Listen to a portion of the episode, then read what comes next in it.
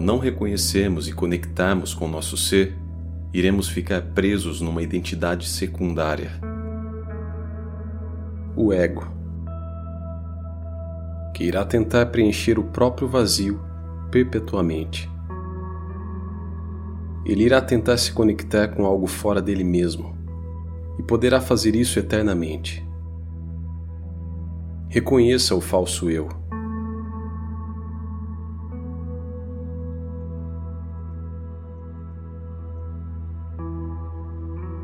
O que importa não são as verdades que os outros nos dizem ou as práticas que somos capazes de imitar, mas as descobertas espirituais que fazemos através da investigação pessoal.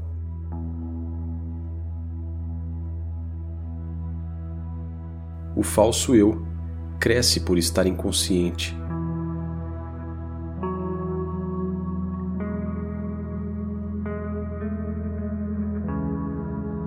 É um amálgama de muitos eus fragmentados e tenuamente ligados por uma fachada de normalidade.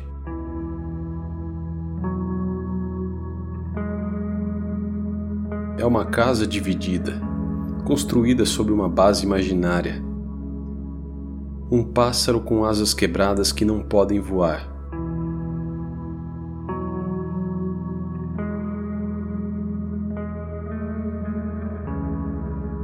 Falso eu é a maior barreira para a realização de nossa verdadeira identidade, o ser universal.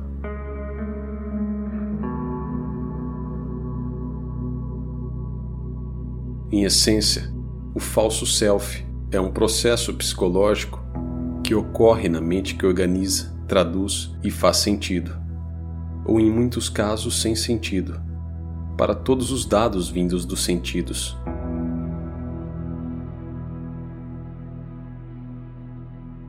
Quando esse processo psicológico se mistura com o movimento autorreflexivo da consciência, ele produz um senso de identidade,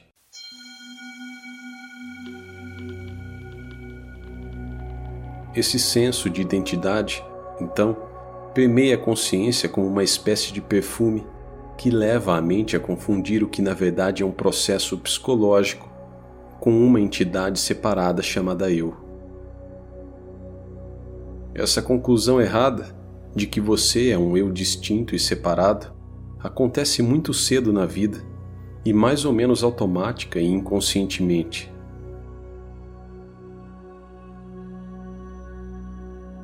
Ao se identificar com um nome específico, associado a um corpo e mente específicos, o self inicia o processo de criação de uma identidade separada. Acrescente a isso uma combinação complexa de ideias, crenças e opiniões, junto com algumas memórias seletivas e muitas vezes dolorosas que criam um passado com o qual se identificar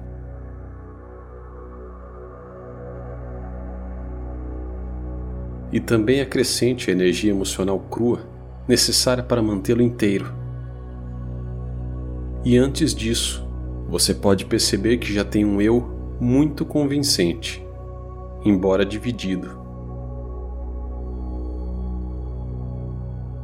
Isso não implica que, no desenvolvimento de um ser humano, o falso eu não tenha uso ou propósito. Estamos simplesmente dizendo que fora da mente ele não tem existência alguma.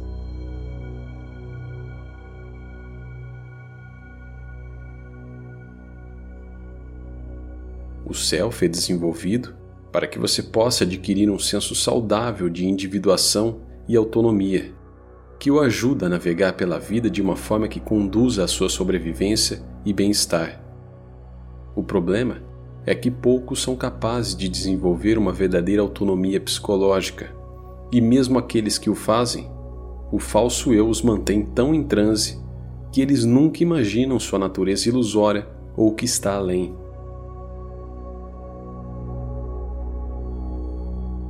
Mas uma vez que a verdadeira autonomia se desenvolve, o eu não é mais necessário.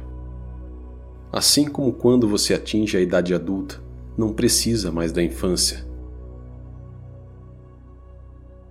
No entanto, talvez seja mais correto dizer que o que é realmente importante é a autonomia e que, em essência, o falso self é um subproduto imaginário do mecanismo autorreflexivo da consciência que se identifica com o movimento incessante do pensamento condicionado.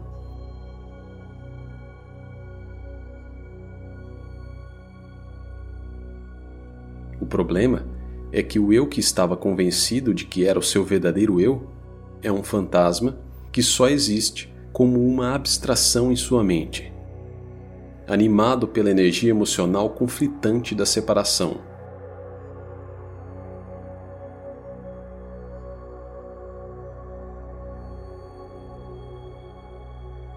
Tem quase o mesmo grau de realidade do sonho da noite anterior. E quando você para de trazê-lo à existência com o seu pensamento, ele deixa de existir. Por isso é falso. O que nos leva à pergunta: quem ou o que é real em você?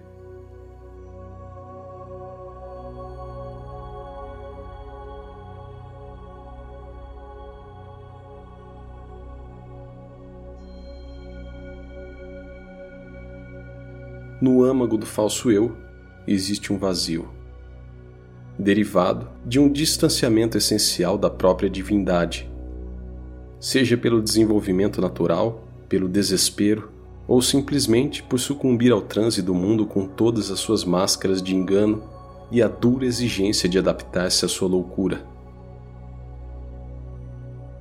O falso eu orbita ao redor do abismo vazio de seu núcleo, em um silêncio aterrorizado com a ameaça de cair em um esquecimento sem rosto e sem nome.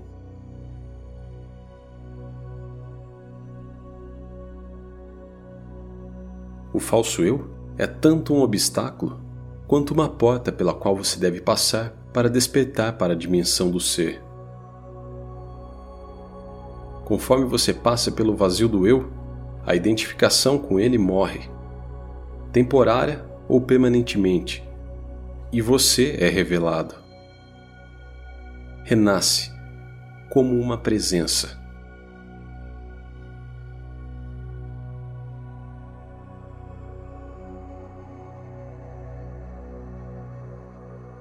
A presença não é um self no sentido convencional.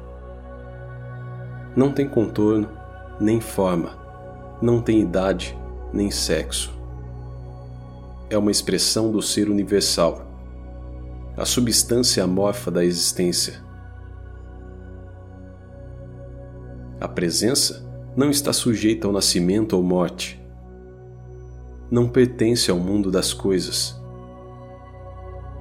É a luz e a radiação da consciência na qual mundos inteiros surgem e desaparecem.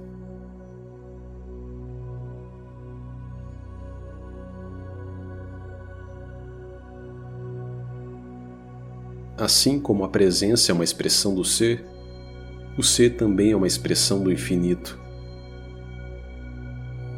O infinito é a realidade última. Além de todas as conceituações e experiências, é o fundamento último de todo ser, de toda existência, de todas as dimensões e percepções. Ele transcende todas as categorias todas as descrições, todas as imaginações. Está além do ego, self, presença, ser e não ser. Nem concebível, nem experimentável. O infinito conhece a si mesmo através da simples apreciação intuitiva que tem para si mesmo em cada aspecto de si mesmo. Portanto, a única coisa que o infinito percebe é o infinito.